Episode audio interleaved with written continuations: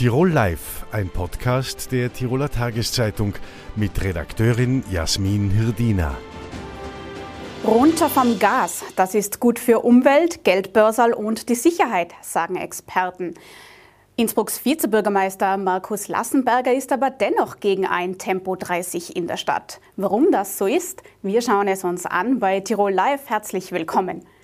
Und schön, dass Sie da sind, Herr Vizebürgermeister Markus Lassenberger. Schönen guten Tag auf meiner Seite und danke für die Einladung hier ins Studio.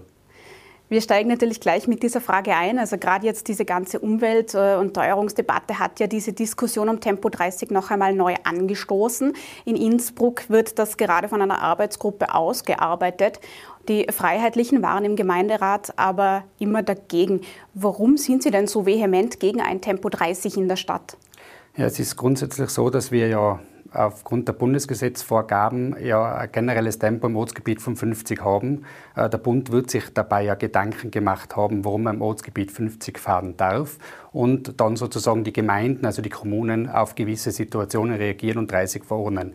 Wir glauben, dass wenn man flächendeckend in Innsbruck 30 einführt, dass sich der Verkehr dann zunehmend in die Wohngebiete verlagern wird, dann zählt nämlich nur eines, was ist der kürzeste Weg und nicht mehr, was ist der schnellste Weg. Dann sind alle Wege gleich schnell und dann passiert genau das, was wir nicht wollen und das sich aber viele Innsbrucker wünschen, vor der eigenen Haustür am besten gar keinen Verkehr oder so langsam wie möglich.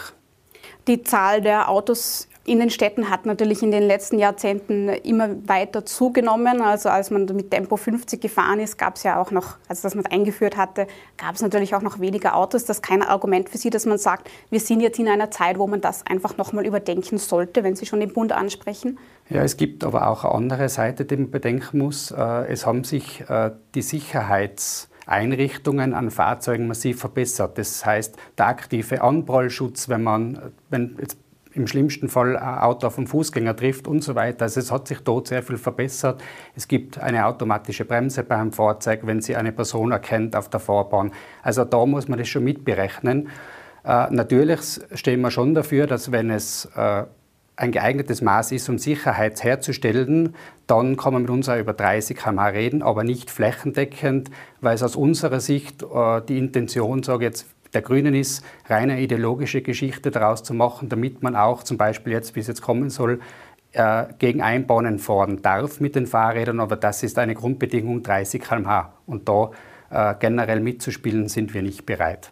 Wo könnten Sie es sich denn vorstellen? Ich meine, es gibt ja auch andere Städte, die auch viel Tourismus, viel Verkehr in der Innenstadt haben, äh, die freiwillig Tempo 30 eingeführt haben und damit eigentlich ganz gut fahren. Würgel ist so ein Beispiel. In Kufstein ist Tempo 40 in der Innenstadt, da gibt es auch Begegnungszonen.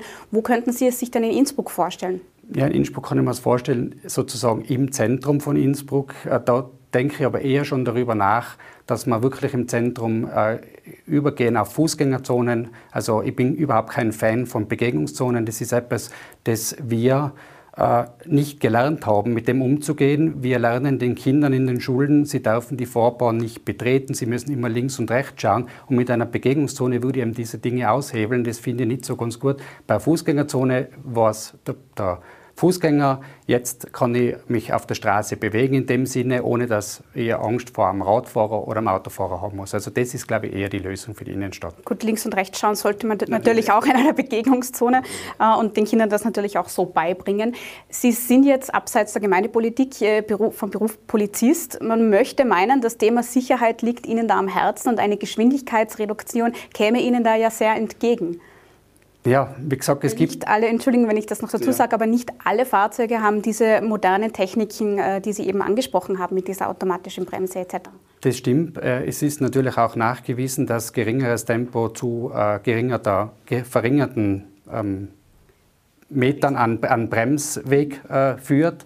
Aber man darf auch nicht vergessen, dass, das, dass die Geschwindigkeit nicht der einzige Unfallfaktor ist. Es ist nämlich auch abhängig davon, ob es bauliche Maßnahmen gibt, die zum Beispiel die Einsicht in die Straße öffnen oder eben begrenzen. Und ich glaube, da müssen wir auch ansetzen, weil wir haben vielleicht in Innsbruck, oder ich bin mir sicher, wir haben sehr viele Straßen in Innsbruck, die baulich gesehen äh, nicht äh, das Optimale äh, bieten, um wirklich den Verkehr hundertprozentig überblicken zu können. Und dann muss man natürlich auch noch eins sagen, jeder Lenker muss sich natürlich immer so verhalten, dass er rechtzeitig anhalten kann. Also das äh, Eigenverantwortung dürfen wir da nicht ganz auslassen.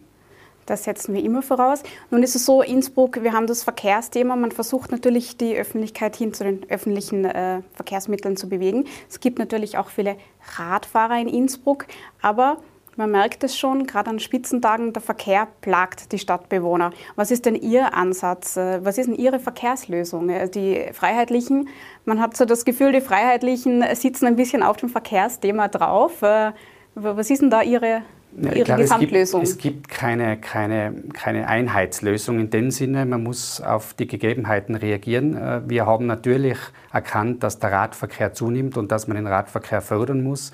Es darf aber nicht so sein, wie es derzeit passiert in Innsbruck, dass daraus ein ideologischer Kampf wird, nämlich äh, in die Richtung, dass man sagt, ähm, der Autofahrer ist der Böse, die Radfahrer und äh, der Fußgänger sind die Guten. Es müssen alle zusammenspielen. Der Straßenverkehr funktioniert nur, wenn alle Verkehrsteilnehmer, egal ob das Kinder sein, die auch Verkehrsteilnehmer sind, aber natürlich aufgrund der Gesetze eine besondere Stellung haben, der Radfahrer oder die Radfahrerin und der Fußgänger sowie der Autofahrer, die müssen aufeinander schauen. Und da zählen natürlich auch die öffentlichen Verkehrsmittel dazu. Ich meine, der Autofahrer ist natürlich nicht der Böse, aber wenn es darum geht, wenn es zu einer Kollision kommt, zieht auf jeden Fall der Radfahrer den kürzeren. Macht natürlich aus meiner Sicht schon Sinn, äh, die Radfahrer besonders zu schützen und hier äh, eine äh, einen Vorrang zu geben. Ja, aber da hat man natürlich in der Vergangenheit sehr viele Fehler gemacht und das nicht mitbedacht. Und jetzt in einer beengten Stadt Innsbruck, die links und rechts sozusagen von Bergen umgeben ist, ist es relativ schwierig, diese Radinfrastruktur aufzubauen, wenn ich nicht aus meiner Sicht etwas andere komplett entferne, wenn ich so nennen darf. Also sozusagen, wenn ich eine Straße nicht komplett zur Radfahrstraße mache, dann wird es immer äh, aufgrund der beengten Straßenverhältnisse zu Problemen kommen. Wäre das eine Option für Sie? Das müsste man sich anschauen. Das kann ich jetzt so kollektiv nicht sagen, aber ich glaube, äh, in Straßen, wo wirklich sehr, sehr wenig Fahrzeugverkehr ist, kann man vielleicht darüber nachdenken. Sie haben jetzt gesagt, äh, es braucht ein Miteinander von allen Verkehrsteilnehmern, aber wenn ich Sie jetzt noch mal konkret fragen darf, was sind denn so konkrete Projekte oder Ideen, von denen Sie denken, dass Sie Innsbruck in der Verkehrslösung weiterbringen? Das ist eine relativ schwierige Frage. Natürlich. Und die zu beantworten ist auch relativ schwierig. Also ich glaube, dass der Weg schon der sein muss, dass man versucht, äh, auch auf öffentliche Verkehrsmittel umzusteigen. Das ist, glaube ich, der einzige Weg, der friktionsfrei passieren kann. Da gibt es für mich nur ein Hindernis und das ist folgendes, wie äh, kann ich schaffen, die Menschen auf die öffentlichen Verkehrsmittel umzuleiten. Und da gehört für mich nicht nur ein Monatsticket, das relativ billig ist, äh, dazu, sondern auch Einzelfahrtickets, die meiner Meinung nach ich sage es jetzt, wie es in Innsbruck ist, um einen Euro zur Verfügung gestellt werden müssen. Ich muss einmal sozusagen das Ich haben will, also ich will haben Gefühl erwecken und das muss ich aber möglichst äh, billig, wenn ich so sagen darf, anbieten, damit die Menschen auf den Geschmack kommen. Also wir wissen, man braucht diesen, eben den Anreiz, um eben dann den Umstieg zu schaffen. Mhm, spannend. Also ein Euro Ticket für Innsbruck, für Innsbruck. Als Einzelfahrt. Mhm, Einzelfahrt. Ja. Okay, können Sie sich auch gratis für Nutzung vorstellen? Das müsste man sich durchrechnen. Ich glaube, dass, dass das den Steuerzahler sehr, sehr viel Geld kosten wird. Äh, das ist nämlich auch ein Faktor, den man beim Tempo 30 eben nicht berücksichtigt. Und da gibt es ein Rechenbeispiel aus Hamburg, äh, wo man gesagt hat, flächendeckend 30 einzuführen. Und die Verkehrsbetriebe haben da gesagt, äh, gern, aber das wird sich im zweistelligen Millionenbereich für die Stadt auswirken, also im Negativen nämlich an Mehrkosten, weil natürlich auch der öffentliche Verkehr dann auch nicht mehr schneller fahren kann. Also Kosten-Nutzen-Rechnung genau, Sie vorangestellt. Ähm, spannendes Thema. Ich würde noch gerne ein anderes äh, Thema ansprechen. Da sind Sie nämlich auch nicht so begeistert. Sie und Ihre ähm, ähm Fraktion im Gemeinderat und zwar betrifft das den Bozner Platz. Der soll ja umgebaut werden und da haben Sie jetzt für das Wochenende sogar eine Kundgebung geplant. Sie wollen den Umbau stoppen. Warum sind Sie denn so gegen diesen Umbau? Es gibt ja von Wirtschaftstreibenden bis, eine, bis sehr viele Gemeinderäte, die absolut der Meinung sind, äh, es muss etwas geschehen, weil so wie er jetzt ist, ist er nicht attraktiv genug. Hören Sie da, ist Ihnen die Meinung der Wirtschaftstreibenden da egal? Nein, also wir teilen diese Meinung. Wir haben auch schon mehrere Anträge als FPÖ in der vorigen Periode eingebracht, wo es darum geht, sozusagen den Bozner Platz aus wie wir es nennen, zu sanieren und umzugestalten.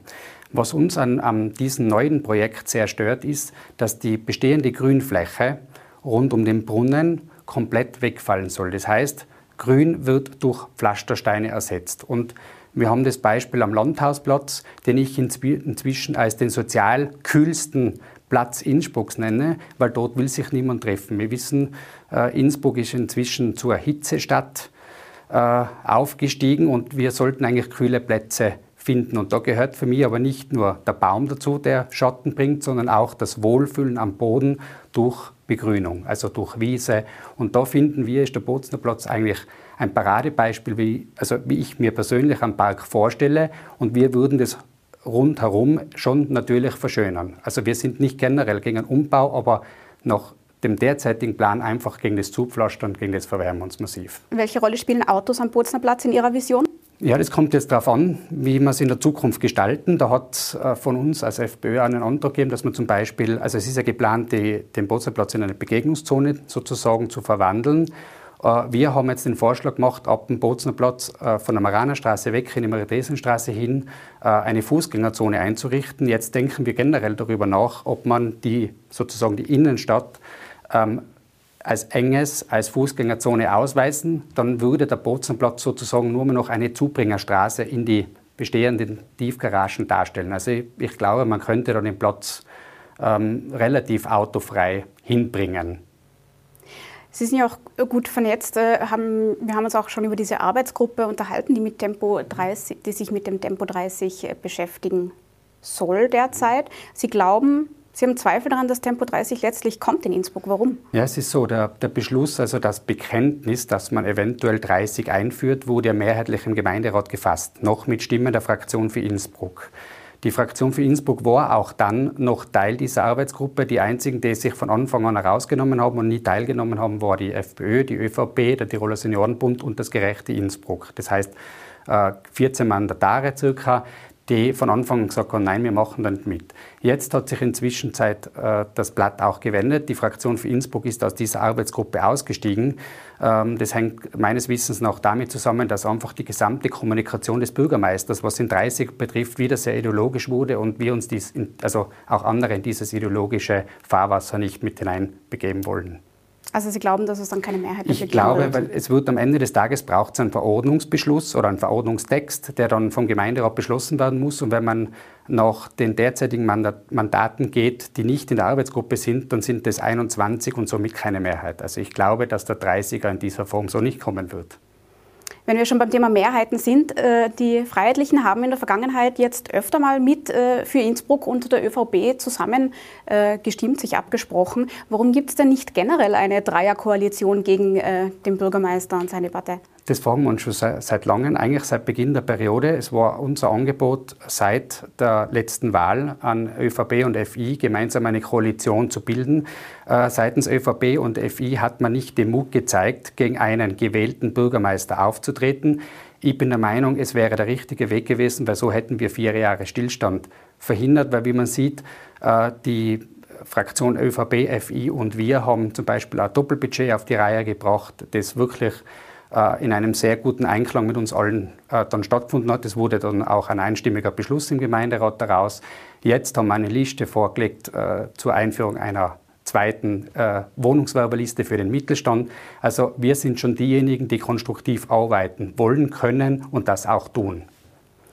Regulär würde Innsbruck 2024 wieder wählen. Glauben Sie, dass es vorher schon zu Wahlen kommen wird? Ich glaube nicht. Wenn ich ehrlich sein darf, glaube ich nicht, weil ich äh, nicht davon ausgehe, dass eine Zweidrittelmehrheit ähm, sich finden wird, die den Gemeinderat auflöst. Also das wird meines Erachtens nicht stattfinden. Ich glaube, dass auch die Umfrage, die Umfragedaten äh, im Moment nicht äh, für alle Parteien sprechen. Wir sind, haben es immer gesagt, wir sind äh, bereit, wenn es zu Neuwahlen kommt, auch wenn die Gefahr besteht, dass man eventuell was verliert. Immer dazu muss man stehen. Wir sagen immer, der Wähler hat Recht und ja, sollte es so sein, ist es so, aber ich glaube, äh, dass aus meiner Sicht unser Weg eher nach oben deutet als nach unten. Sie sind Vizebürgermeister ohne Ressort. Ich nehme an, das wollen Sie in Zukunft ändern? Ich würde das gerne ändern, ist natürlich abhängig vom Herrn Bürgermeister, der mir leider keine Aufgabe gibt, auch im Herrn Stadtrat Federspielnitter. Ähm, er sagt immer zu uns, er würde uns was geben, aber er bringt das in seinem Club nicht durch. Äh, da frage ich mich natürlich, wer ist dann der Bürgermeister? Er hat ja im Wahlkampf immer gesagt, er ist der Bürgermeister für alle. In dem Fall schaut es ganz anders aus. Also in dem Fall wird Ausgrenzung betrieben. Ich muss es akzeptieren, wie es ist. Ich nehme mir die Zeit dafür, deshalb mein Vizebürgermeisteramt mit den Bürgerinnen und Bürgern zu verbringen und nicht im Rathaus. Wer ist der Chef? Das fragt man sich auch ab und zu bei den Freiheitlichen in Innsbruck. Wer ist denn jetzt Spitzenkandidat? Rudi Federspiel oder Markus Lassenberger? Für die nächste Wahl kann es, sofern die äh, Gremien dem zustimmen, äh, kann, kann ich sagen, dass ich der Spitzenkandidat sein werde. Der Rudi Federspiel ähm, wird sich früher oder später langsam zurückziehen. Äh, er ist natürlich äh, der erfahrenste bei uns und ich, ich habe sehr viel lernen dürfen, aber er hat auch jetzt gesehen, dass es vielleicht jetzt die richtige Zeit ist, sozusagen das Zepter zu übergeben und sozusagen dann in eine neue Wahl mit einem neuen Kandidaten zu starten. Und wir schauen, wie lange er dafür noch Zeit hat, wann gewählt wird. Herr Lassenberger, ich danke Ihnen fürs Kommen ins Studio. Danke vielmals. Die Konzerte in Schloss Ambras waren das traditionelle Vorspiel, wenn man so will. Am Freitag starten dann die Festwochen der alten Musik in Innsbruck. Und bei uns zu Gast ist heute Eva Maria Sens. Sie ist die Betriebsdirektorin und zukünftige künstlerische Leiterin des Festivals. Herzlich willkommen. Danke, dass ich da sein darf. Ja, die Festwochen der alten Musik haben sich ja schon international einen Namen gemacht. Es geht um Musik, die ist teilweise 500 Jahre alt. Was hat denn das Festival für eine Bedeutung für die internationale Szene, aber auch vielleicht die Szene hier in Innsbruck? Also tatsächlich ist, ähm, sind die Festwochen ein Juwel, ähm, das es so auf die Art und Weise gar nicht nochmal gibt nämlich ein Festival, das sich mit diesem Repertoire beschäftigt und ähm, aber auch in der Bandbreite an Veranstaltungsformaten ähm, existiert. Also wir machen Opern, wir machen Konzerte, wir machen Workshops und es gibt ganz viele natürlich alte Musikfestivals, die dann aber zum Teil nur ähm, Konzerte machen oder wenn sie Opernproduktionen machen, vielleicht auch nur wie die vielen Händel-Festspiele, die es gibt, eben von einem Komponisten. Und wir sind da ganz breit aufgestellt und das ist eine ja, Einzigartigkeit, die es hier in Innsbruck gibt und die natürlich auch auf der wahnsinnig reichen Musikgeschichte, die Innsbruck hat, ähm, beruht. Sie sind ja auch studierte Historikerin. Äh, was gibt es denn dazu zu sagen? Was hat denn alte Musik für eine Tradition in Innsbruck? Also, wenn es eine Stadt gibt, die sich zu Recht die Stadt der alten Musik nennen darf, dann eigentlich Innsbruck tatsächlich. Ähm, also hier gab es beispielsweise Mitte des 17. Jahrhunderts das erste freistehende äh, Opernhaus im deutschsprachigen Raum. Das klingt jetzt erstmal nicht so wahnsinnig spannend, aber es ist tatsächlich sehr, sehr wichtig, weil früher waren die Opernhäuser an Paläste angedockt und waren ein Privileg für den Adel. Ähm, mit von Palästen losgelösten Opernhäusern hat sich natürlich auch der Zugang für das Publikum geändert. Und in Innsbruck stand tatsächlich dieses erste im deutschsprachigen Raum, ähm, ja, das nicht an einem Palast angekoppelt war. Wo also, war das? Das stand da, also Rennweg. Ähm, es gab da so verschiedene Stationen, die Dogana und das Landestheater ähm, in unterschiedlichen Abstufungen. Aber dann dort, wo das Landestheater jetzt steht, da ist quasi dieses äh, ja, Opernhaus. Es hat bis zu 1000 Plätze gehabt und ähm, auch festangestelltes Personal. Also das ist nur so ein kleiner historischer Anknüpfungspunkt, weshalb Innsbruck so wichtig war. Und dieses Opernhaus hat natürlich dann auch Musiker, Komponisten angezogen. Also die Größen ihrer Zeit äh, waren hier vor Ort Hofheimer, Isaac, ein bisschen früher, ähm, und dann Cesti und Viviani. Die haben alle hier gelebt und gewirkt und für Innsbruck auch komponiert. Das Motto des heurigen Festivals ist Begegnungen. Wie darf man das auslegen? Also tatsächlich ist es ähm, ist dieses Motto ein bisschen auch den jetzigen Umständen geschuldet. Wir konnten uns alle ähm, nicht begegnen. Jetzt können wir uns wieder begegnen. Es hat aber auch damit zu tun, dass Musik sich immer durch Begegnungen ähm, beeinflussen lässt ähm, und sich Komponisten von Begegnungen mit anderen beeinflussen lassen, von ihren Lebensumständen und das auch in ihren Musiken ähm, spürbar und erlebbar ist. Und ja, und dem bieten wir dieses Jahr eine Bühne. Auch Heuer wird wieder eine alte Oper ausgegraben, wie Sie mhm. selbst immer so schön sagen. Das ist ja recht aufwendig, da müssen ja teilweise dann auch Notenstände ähm, ergänzt werden. Heuer ist die Wahl gefallen auf Silla, ein Werk von Karl-Heinrich Graun und das Libretto stammt von Friedrich II., uraufgeführt 1753 in Berlin. Warum ist denn die Wahl auf dieses Stück gefallen? Was macht es denn so besonders? Also, ähm, nachdem ich jetzt die Proben miterleben durfte, kann ich sagen, es ist die Musik, die es besonders macht. Und natürlich ist es die Tatsache, dass ein leibhaftiger König dieses Libretto geschrieben hat, auch nicht ganz unwichtig in der Wahl, weil es gibt noch hunderte Opern, die noch nicht aufgeführt worden sind und die wir alle noch präsentieren könnten. Ähm, und natürlich spielt da auch Friedrich II. mit eine Rolle, aber es ist die Musik, die begeistert. Ähm, und eine auch ähm, für uns nicht ganz ungewöhnliche, aber dennoch spannende Besetzung, nämlich ähm, es gibt drei Countertenorrollen und einen männlichen Soprano. Ähm, ja, das ist einfach ein ganz faszinierendes äh, Werk ähm, und die Musik ist wirklich, wirklich zum Schwelgen und zum Mittanzen wollen. Also ich kann nur jedem empfehlen, sich Silla im Tiroler Landestheater ähm, bei uns anzugucken. Die Kulturbranche hat natürlich in den letzten Jahren gestöhnt, aber auch in den vergangenen Monaten, wo ja Veranstaltungen wieder zugelassen wurden. Man hat vielfach gehört, dass das Publikum jetzt ein bisschen zurückhaltend ist, wenn es darum geht, Karten lange im Vorhinein zu kaufen. Ich habe vernommen, auch der Vorverkauf bei den äh, Festwochen der alten Musik waren anfangs eher schleppend. Wie schaut denn die Situation jetzt so kurz davor aus? Also ich würde lügen, wenn ich sage, es ist alles eitel Sonnenschein. Dann wären wir die große Ausnahme von der Regel. Ähm, es hat sich zum Glück ähm, noch gefangen. Ähm, es ist aber nicht so, dass, es nicht, äh, dass ich nicht noch gerne die Einladung aussprechen würde, dass der ein oder andere ähm, ja, in den, im Sommer in den Musikgenuss kommen möchte und sich bei uns eine Karte kauft. Also es ist tatsächlich das langfristige Kartenkaufen hat rapide abgenommen und es ist ein kurzfristigeres, spontaneres ähm, Erwerben von Tickets tatsächlich. Glauben Sie, das ist auch der aktuellen Situation, den Unsicherheiten geschuldet? Glauben Sie, dass das so bleiben wird oder wird sich das wieder normalisieren? Also ich glaube, dass ganz viele Faktoren zusammenkommen. Es sind zum einen die Unsicherheiten, auch die Tatsache, dass man nicht weiß, wie das mit dem Infektionsgeschehen dann jetzt ist, wenn alle keine Maske mehr tragen etc. Ähm, es ist aber natürlich auch der allgemeinen Teuerung ähm, zu schulden.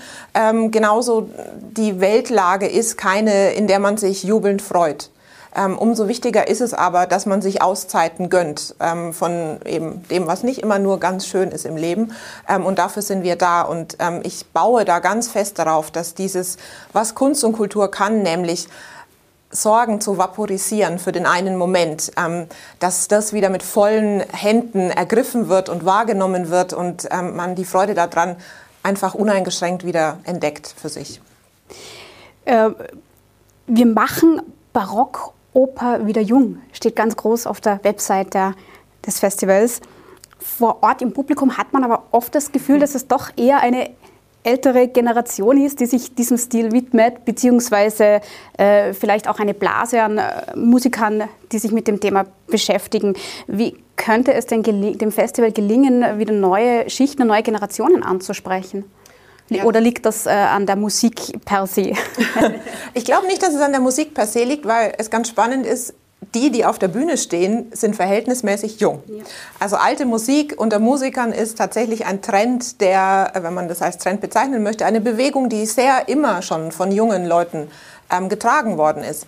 Ähm, und deswegen glaube ich, dass es gar nicht so mit der Musik zu tun hat. Es hat was damit zu tun, ob man einen Zugang dazu gefunden hat, jemals. Ähm, und wir können einfach Möglichkeiten schaffen, Zugänge zu finden, indem wir eben mit unserem Concerto Mobile in die Stadt gehen und ähm, niemand sich eine Karte kaufen muss, niemand ähm, sein schickes Kleid anziehen muss, sondern man kann sich in Jeans und T-Shirt in den Messepark setzen und unserem Concerto Mobile lauschen und dadurch eben einen Connex herstellen. Und es ist kein Faszinosum, was wir alleine für uns ähm, haben, dass das Publikum etwas ähm, ja, der älteren Generation angehört. Das ist im klassischen Bereich ähm, der klassischen Musik allgemein und jeder hätte gerne das eine Mittel, wie man ähm, junges Publikum in den Konzertsaal holen kann. Ich glaube, derjenige, der das findet und sich das patentieren lässt, der der kann ein bisschen was verdienen daran. Aber Sie könnten ja zumindest an die Musiklehrer appellieren, dass sie die Klassen zusammentrommeln, einen Ausflug machen, das ja. Gratiskonzert dann ja. in der Altstadt sich anhören. Ja. Wenn wir in die Zukunft blicken, die Festwochen, die stellen sich auch organisatorisch und personell etwas um. Sie sind jetzt Betriebsdirektorin, Sie werden aber dann künftig auch äh, inhaltlich mehr Agenten übernehmen und den musikalischen Leiter, der dann Ottavio Dantone in Zukunft sein wird, äh, unterstützen. Es gibt dann sozusagen eine Doppelspitze. Mhm. Warum, wie kam es zu dieser Entscheidung und was versprechen Sie sich denn davon? Also zu der Entscheidung kam es, glaube ich, vor allem auch deswegen, weil man gemerkt hat, ähm, dass es letztendlich jetzt schon ein bisschen so gelebt wird. Also ich bin jetzt schon in die künstlerische Planung mit äh, involviert, gemeinsam mit Alessandro De Marchi und mache ganz viel ähm, ja, in diesem Bereich. Und ich verantworte auch die künstlerische Planung der Meister- und Kammerkonzerte, die ja auch bei uns verortet sind. Also ich bin in diesem Feld schon tätig. Und man hat eben dann festgestellt, okay, es braucht einen Künstler, der ja, kreativ ist, der in der Welt ist, der auch seine Karriere ähm, als Künstler, als Musiker oder als Musikerin weiterverfolgt und uns ähm, einen Input liefert. Und es braucht aber auch jemanden, der den ganzen ja, künstlerisch-strategischen Apparat mitdenkt. Wo kann ich veranstalten in Innsbruck, was nicht so eine ganz einfache Angelegenheit ist, wenn ich das anmerken darf. Ähm, welche Formate braucht es? Eben auch die Überlegungen, wie kann ich Publikum ansprechen? Das ist auch alles Aufgabe der künstlerischen Leitung, gemeinsam natürlich auch immer mit der kaufmännischen. Aber das braucht es einfach. Und da braucht es, das sind zwei verschiedene Gewichte, die sich die Waage halten müssen. Und deswegen ist eben die Entscheidung gefallen, diese Positionen so zu definieren für die Zukunft und damit die, den Festwochen auch nochmal vielleicht einen neuen Push zu geben. Wenn Sie sagen, es ist in Innsbruck nicht immer einfach. Äh, ja. Es gibt ja sehr viele Veranstaltungsorte vom Landestheater über die Hofburg äh, bis zur Innenstadt. Das äh, erweckt eigentlich nicht den Eindruck, dass es so schwer wäre, Veranstaltungsorte zu finden. Was meinen Sie damit? Mm, es gibt schon Veranstaltungsorte und ich muss auch sagen, welche Stadt leistet sich ein Haus der Musik? Also das ist der Wahnsinn, wenn man das so sagen möchte, dass das in Innsbruck möglich war und ist und das ähm, möchte ich auch gar nicht kleinreden. Und natürlich haben wir auch mit Schloss Ambras, wir haben unsere Spielstätten. Aber wenn man eben out of the box denken möchte, und nicht das, was schon immer genutzt wird, nutzen möchte, dann, ähm, ja, dann ist der Raum begrenzt, den der in Innsbruck bespielbar ist. Ähm, es gibt keine großen Brachflächen, es gibt keine Fabrikleerstände, die man umnutzen kann. Also das ist alles so eine, ähm, das, was da ist, ist toll, aber es dürfte noch ein bisschen mehr sein, das auch in einer, ja, in einer vielleicht ein bisschen freieren Art und Weise genutzt werden kann. Das meinte ich mit den Spielstätten. Da kommt vielleicht noch einiges auf uns zu in den nächsten ja. Jahren. Ähm, wenn man sich jetzt das Programm heuer anschaut, das ist ja sehr facettenreich. Ja. Was sind denn Ihre persönlichen Höhepunkte? Ja, ich habe befürchtet, dass Sie mich das fragen werden. Und jetzt müsste ich anfangen bei A und aufhören bei Z und Ihnen 53 Veranstaltungen nennen. Aber keine Sorge, ähm, das mache ich nicht. Also meine Highlights sind immer die Opern. Also wir haben nicht nur Silla ausgegraben, wir haben auch Astarto ausgegraben. Ähm, Wer immer ein Fan von Wes Andersons Filmästhetik ist, muss sich diese Oper anschauen. Die wird schrill und bunt und ziemlich chaotisch vielleicht.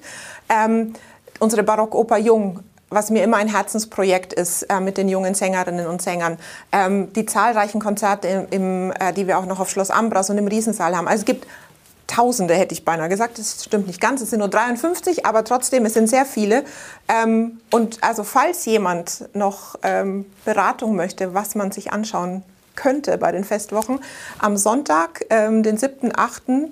zwischen 12 und 15 Uhr gerne bei uns im Büro anrufen. Ich mache dann die Telefonhotline und berate gerne jeden, der noch eine Frage zu unseren Veranstaltungen hat. Das ist ein gutes Angebot. Eine abschließende persönliche Frage habe ich noch bei Ihnen zu Hause? Läuft da immer alte Musik oder hören Sie auch äh, moderne Songs von Interpreten, die vielleicht sogar noch leben? Ähm, tatsächlich höre ich fast keine alte Musik zu Hause.